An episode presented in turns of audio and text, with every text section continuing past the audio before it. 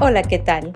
Bienvenidos al podcast Ahora. Marlene Balmaceda nos presenta los titulares de este miércoles 21 de septiembre de 2022. Periodista Miguel Mendoza inicia huelga de hambre en la cárcel para lograr ver a su hija. Ortega nombra a un ex asesor de Tomás Borge como nuevo embajador de Colombia. En el pulso, ex militar Sankam afirma que Rusia, China y su aliada Nicaragua son un peligro para Estados Unidos. La dictadura prohibió a la Iglesia Evangélica celebrar el Día de la Biblia en medio de su ataque a la libertad de culto el Consejo Nacional de Pastores Evangélicos de Nicaragua emitió un comunicado divulgado en las redes sociales, en el que informan que por orientaciones de las autoridades civiles no se celebrará el 453 aniversario de la traducción de la Biblia al castellano. La policía negó el permiso diciéndoles que es por seguridad de los participantes. Ante la restricción, los líderes evangélicos indicaron que el acto se celebrará dentro de los templos e invitaron a los miembros a elevar oraciones a Dios para que puedan vivir quieta y reposadamente. La actividad evangélica se celebra el último domingo del mes de septiembre de cada año. Defensores de derechos humanos y familiares del preso político Miguel Mendoza lanzaron una alerta por la salud del cronista deportivo, quien anunció una huelga de hambre a partir del 19 de septiembre para demandar al régimen su derecho a comunicarse con su hija de 8 años, a quien no ve desde hace más de un año. Mendoza les confió su decisión a sus parientes durante la reciente visita a la cárcel, autorizada a finales de agosto. A través de un comunicado leído por la hermana del preso político Carla Mendoza, los familiares denunciaron que Miguel y su hija no pueden compartir ni cartas ni dibujos y el juez ha ignorado las 11 solicitudes que ha introducido el abogado defensor. La situación ha provocado un daño emocional en la menor, por lo que el periodista tomó esta medida de protesta a pesar de ser un paciente crónico y aunque Miguel es consciente de los riesgos, considera que es la única salida que le han dejado en sus intentos por volver a abrazar a su hija, después de estos 457 días que equivalen a más de 10.900 horas sin abrazar a su pequeña. Gobernación despojó de su personalidad jurídica a otros sin organismos sin fines de lucro, mediante un acuerdo ministerial publicado este miércoles. La ministra María Amelia Coronel cerró asociaciones relacionadas a la atención de víctimas de guerra y personas con discapacidad, comunitarias, ambientalistas y de mujeres indígenas, las que según gobernación se encuentran en abandono. Con esta cancelación, el régimen ha eliminado más de 2.000 ONGs desde la crisis sociopolítica de 2018.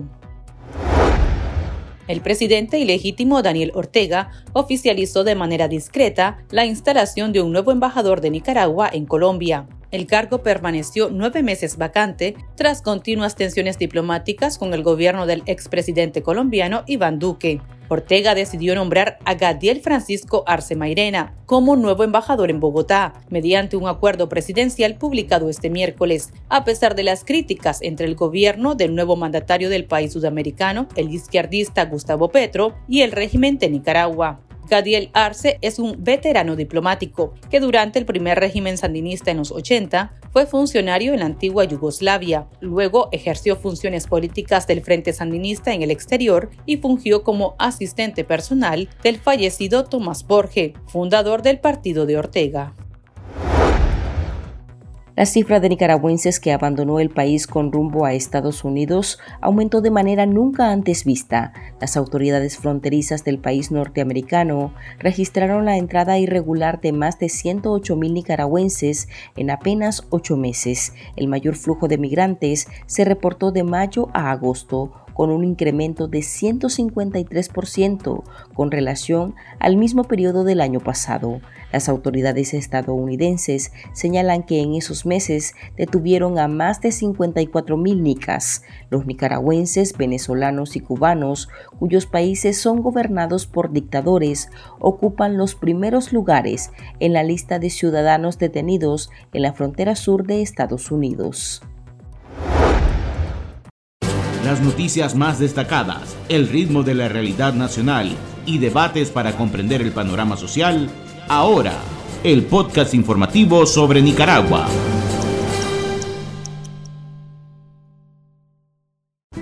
Ocho de cada diez personas de Nicaragua queremos vivir en libertad. Es nuestro derecho. Queremos ser felices. Demandamos respeto y cumplimiento de la Declaración Universal de los Derechos Humanos. Queremos vivir en paz sin miseria ni opresión. Sobrevive la palabra y el camino, porque sos Nicaragua la guerrera del amor. Movimiento Autónomo de Mujeres. El pulso. Le medimos el ritmo a la realidad. Nicaragua, Rusia y China son un peligro para Estados Unidos, afirmó el mayor en retiro del ejército de Nicaragua, Roberto Sancam. El exmilitar participó en un foro sobre seguridad hemisférica y geopolítica en Latinoamérica realizado en Nueva York, Estados Unidos, en el marco de la sesión de la Asamblea General de las Naciones Unidas. Escuchemos la entrevista brindada a la cadena de medios nicaragüenses. Ortega ha sido como un cáncer desde los años 80 en Centroamérica. Eh, el, conflicto bélico de los años 80, la guerra contra las fuerzas democráticas nicaragüenses que duró 10 años, eh, tuvo su final en base a los acuerdos de Esquipula de 1987 que eh, lideró el presidente Oscar Arias. Sin embargo, el presidente de Costa Rica. Sin embargo, una vez que Ortega regresó al poder, eh, la problemática ha continuado, se ha incrementado. Vemos que hay un armamentismo que ha empezado a, a, a promover eh, Ortega con el Ejército Nacional y nos damos cuenta de la cantidad de eh, migrantes irregulares que están viniendo a, a, este país. ¿Por qué ha tolerado tanto Estados Unidos esta relación que está teniendo tan cercana Daniel Ortega con Rusia y con China? Esa es la pregunta que todos nos hacemos. Antes de las elecciones que llevaron al presidente Joe Biden al poder, ellos pensaban que el problema para Estados Unidos eran los países del Triángulo del Norte. En varias ocasiones eh, planteamos que eso era falso, que el problema iba a ser Daniel Ortega y lo estamos viendo ahorita. El problema migratorio eh, de, de Nicaragua, de Cuba, de Venezuela es mucho mayor que la migración de los tres países del Triángulo del Norte, Guatemala, El Salvador y Honduras. Pero además de eso, el tema de que eh, Nicaragua es el más fuerte aliado que tiene Vladimir Putin en el área centroamericana junto con Cuba y Venezuela, lo que nos dice es que estos tres países son plataformas políticos y militares que atentan contra la seguridad de los Estados Unidos. Lo vimos en el pasado reciente cuando se apoyó la, invasión eh, rusa a Ucrania y vimos a una presentadora de televisión de un canal oficial ruso diciendo que era tiempo de poner eh, misiles balísticos en territorio eh, americano, en una clara velada y, y, velada referencia, o más bien una velada referencia a la crisis de los misiles de 1962. Entonces, esta administración debe tomar eh, en serio eh, todo esto, todas estas amenazas y nos extraña sobremanera de que no lo estén haciendo.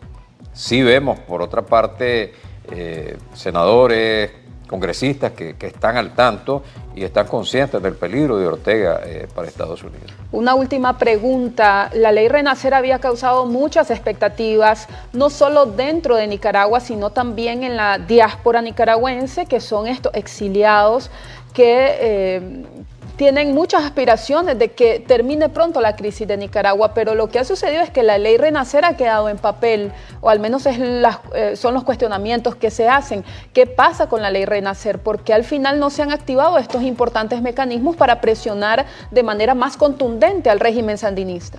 Si uno analiza las sanciones norteamericanas a, eh, a personeros del régimen, uno ve que han utilizado la Global Magnitsky, la NICA Act, la orden ejecutiva 13851, la lista Angel, pero el centro de la ley Renacer es el golpe a el CAFTA. Y eso es fundamental. A lo único que le tiene miedo a Ortega es a las sanciones económicas. Y los Estados Unidos no quiere meterse a eso a pesar de la insistencia de eh, la diáspora, a pesar de la insistencia de senadores y congresistas norteamericanos. No sé cuál es el temor, eh, maltratar la economía. La economía de Nicaragua ya está maltratada. Ortega, desde que llegó al poder, se ha encargado de dinamitar Estado de Derecho, institucionalidad, democracia. ¿Qué más quiere Estados Unidos? Es decir, cuando se enteren de lo que está pasando, va a ser demasiado tarde. Pero más allá del CAFTA estaba el tema de revelar, por ejemplo, negocios, operarios, eh, especies de testaferros de la familia Ortega Murillo y todos estos negocios que son considerados ilícitos. Esto era un golpe significativo para la, economía que sostiene a Daniel Ortega, pero también a otros regímenes con los que está aliado. Definitivamente, bueno, vimos un paso importante con el tema del oro, que eh, tenía años Ortega de estar lavando oro venezolano. Eh, cientos de millones de dólares que llegaban por esa vía. El tema del narcotráfico, sea, Ortega es un aliado del cartel de los soles venezolanos. Entonces, eh, hay una cantidad enorme de testaferros en territorio norteamericano. Y solo hemos oído eh, las voces del senador Marco Rubio exigiendo que hay que seguir esa plata. Si uno bloquea, y ya lo dijo en una ocasión eh, Ryan Berg, lo dijo otro, otro especialista, Douglas Fara, Follow the money. Sigue el dinero y bloqueelo donde quiera que estén. Porque ese es el talón de Aquiles de Ortega. No solo el tema económico de Nicaragua, con el tema de las exportaciones. Nicaragua exporta el 60% de sus productos a Estados Unidos. No puede ser que Estados Unidos esté contemplando impasiblemente lo que está haciendo Ortega. Pero además de eso, la cantidad de testaferros y de empresas que están lavando dinero y escondiendo la plata en territorio norteamericano. Hay que seguir ese dinero, hay que bloquearlo y a toda esta gente hay que expulsarlos del país, porque Ortega es lo que está haciendo en Nicaragua, expulsando a todo aquel que se le opone, cerrando todos los espacios democráticos y no importa si son monjas, si son sacerdotes o periodistas. Para estar al tanto del acontecer nacional y conocer las voces calificadas sobre la realidad nacional, ahora el podcast informativo sobre Nicaragua.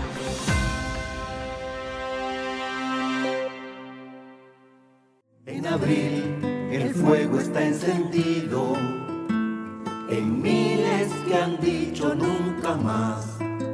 Sembraron semillas de esperanza por Nicaragua. La tierra las acurrucó y germinó con amor. Sus rostros van por las calles, entre nosotros está. La semilla se multiplicó con flores y frutos, trayendo esperanza para resistir, a pesar de la plaga y maleza que quisieron dañar la semilla. Múltiples voces susurran, liberate y desprendete de todo lo que te impide ser y volar en libertad que lo malo se va a acabar, que lo bueno ya va a empezar. Ya no quiero llorar de pena, solo quiero cantar a sus cenas, que el cielo me quiere cantar. Movimiento Autónomo de Mujeres. Sigo creyendo que lo malo acaba, que lo bueno viene, la conciencia te llama. Tendencias, la viralidad de las redes sociales. El femicida Caleb Rocha III, de 23 años, quien le quitó la vida de un disparo a Karen Montserrat Blandón, de 21, fue condenado a cadena perpetua y enviado a cumplir la sentencia en la cárcel conocida como la Modelo en Tipitapa. Rocha fue hallado culpable de asesinar a la joven manicurista el pasado 6 de julio, cuando la víctima se encontraba amamantando a su bebé de seis meses en una casa que alquilaba en el barrio Carlos Fonseca, en Managua. El criminal intentó huir de la justicia, pero fue capturado por las autoridades de Honduras y entregado a Nicaragua para ser procesado por el asesinato. Organizaciones feministas alertan que a la fecha ya son más de 40 mujeres las asesinadas a manos de hombres. Aquí termina el episodio de este miércoles. Para más noticias pueden visitarnos en nuestra web www.articulo66.com. También puede suscribirse a nuestro podcast y seguirnos en las redes sociales como Artículo 66 y en Twitter arroba Artículo 66 Nica. Hasta la próxima.